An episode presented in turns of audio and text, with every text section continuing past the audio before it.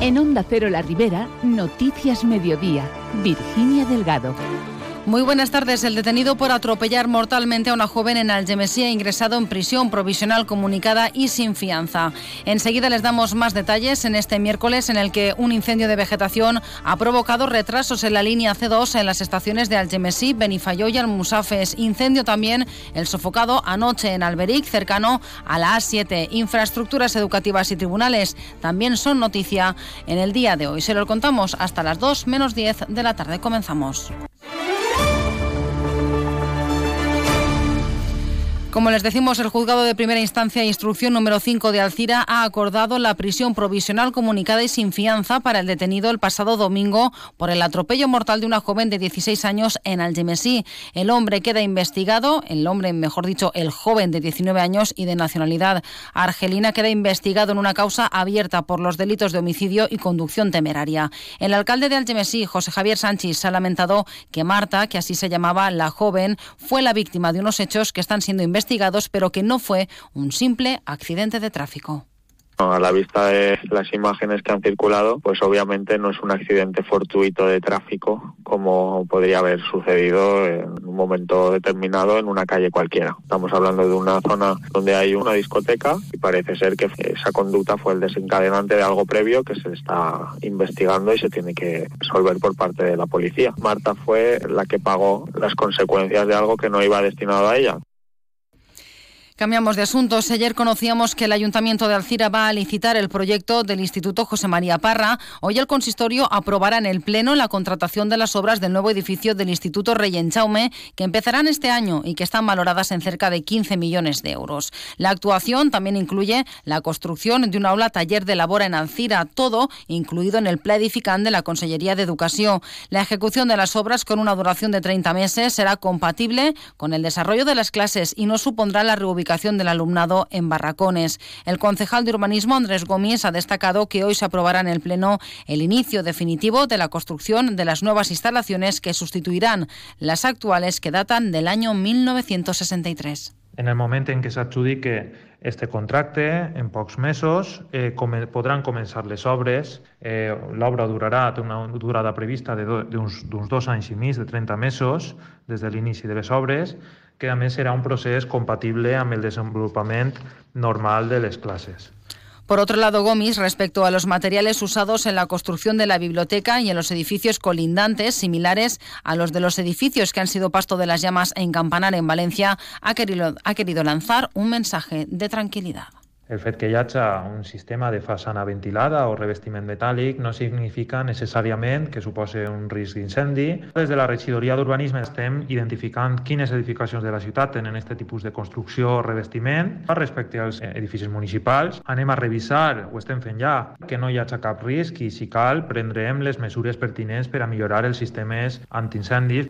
En cuanto a los edificios privados, desde el ayuntamiento se pondrá a disposición de las comunidades de vecinos que lo requieran la información de que dispone el consistorio sobre las edificaciones. Y otro de los puntos del pleno de hoy en Alcira será la descatalogación del Molí de Montagut como inmueble protegido dentro del Plan General de Ordenación Urbana, pero manteniendo su chimenea de ladrillo. El objetivo es reducir los costes de las obras que la Confederación Hidrográfica del Júcar va a llevar a cabo para ampliar el barranco de la Casella y aumentar la superficie de la zona en la que podría actuarse. Escuchamos al alcalde de Alcira, Alfonso Domínguez. Nosaltres ens posarem en contacte en Confederació Hidrogràfica, que sí que tenien interès, sempre i quan no tingueren un retras excessiu en les obres. La idea és eh, fer un espai que puga servir primer per a reduir els costos i ampliar el caixer, eh, a ser possible, en les obres d'inundabilitat que estan duent a terme a partir d'ella de més, afegir-li un espai públic per a poder gaudir mantenint aquest bé patrimonial que és el, el fumeral.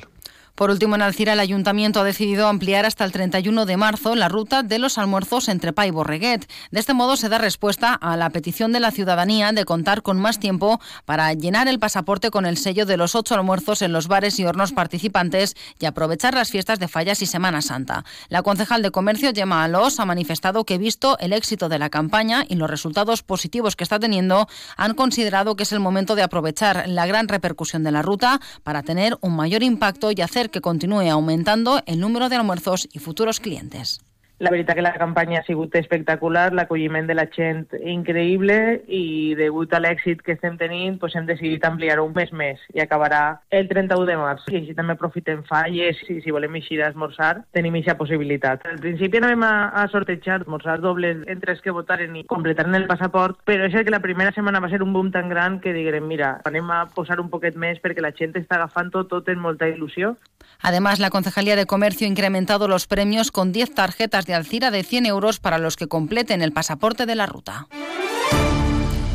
En Alberic, un grupo de vecinos trabaja para retomar en la localidad la celebración de los moros y cristianos. Por ello, esta tarde, la comisión encargada de, de, valorar la viabilidad de estas fiestas ha convocado la primera reunión abierta a todo aquel que quiera participar. Será a las seis y media en el ayuntamiento. El alcalde Toño Carratalá ha mostrado su satisfacción por recuperar una tradición que hacía décadas tenía el municipio y ha brindado la colaboración municipal. Muchísima gente ha, transmitido su interés. Este año la idea es incorporar la fiesta dentro de la propia feria como un día más y si esto consigue cierta entidad y cierta calado, ya incluso para el año que viene cambiar la fecha, que era una tradición antigua que hace muchas décadas se perdió y todo lo que sea recuperar historia y cultura de nuestro pueblo, pues bueno, nosotros encantadísimos de apoyarlo.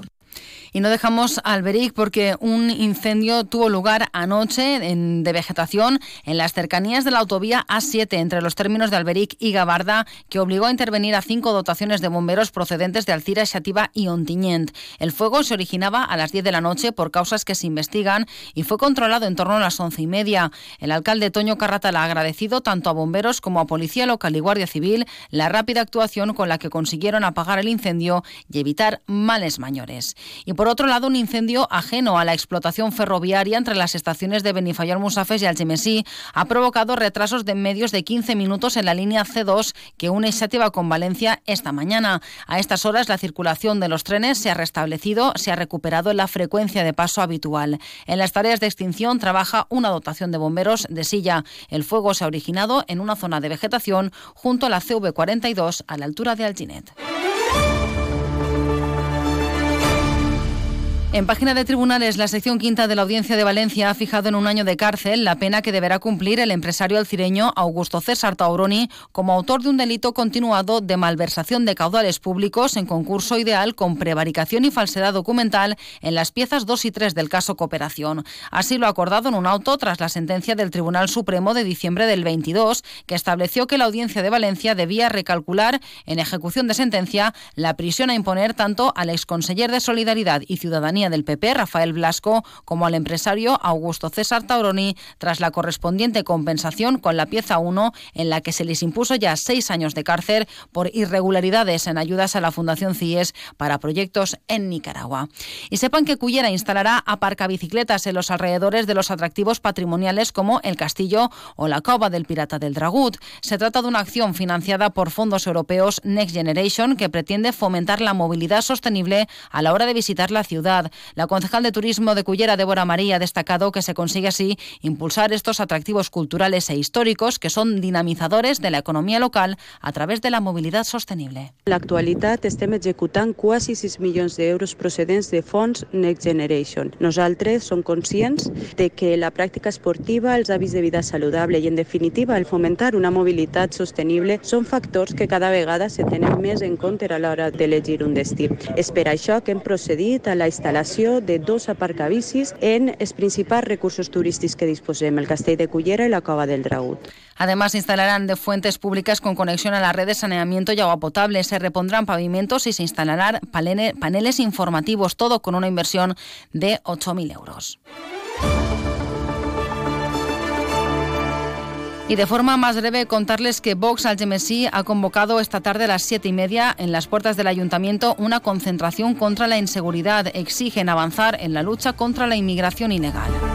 Y como consecuencia del desprendimiento de parte de la cornisa de la fachada principal del centro de salud de Almusafe, situación agravada por las fuertes rachas de viento, la policía local ha procedido al acordonamiento de la zona de manera provisional y por seguridad hasta que no se proceda a la reparación de la zona afectada. La entrada y salida del centro de salud será por la puerta posterior en la calle Tosal. Sepan que hoy se podrá donar sangre en el consultorio de Sollana, en la Plaza San Joan, de cuatro y media a ocho y media de la tarde y que el Ayuntamiento de Sueca ha facilitado la participación de tres jóvenes del municipio en un programa Erasmus cuyo objetivo es impulsar la movilidad de los jóvenes. Nada más, llegamos así a las 2 menos 10, noticias ahora de la comunidad aquí en Onda Cero. Buenas tardes.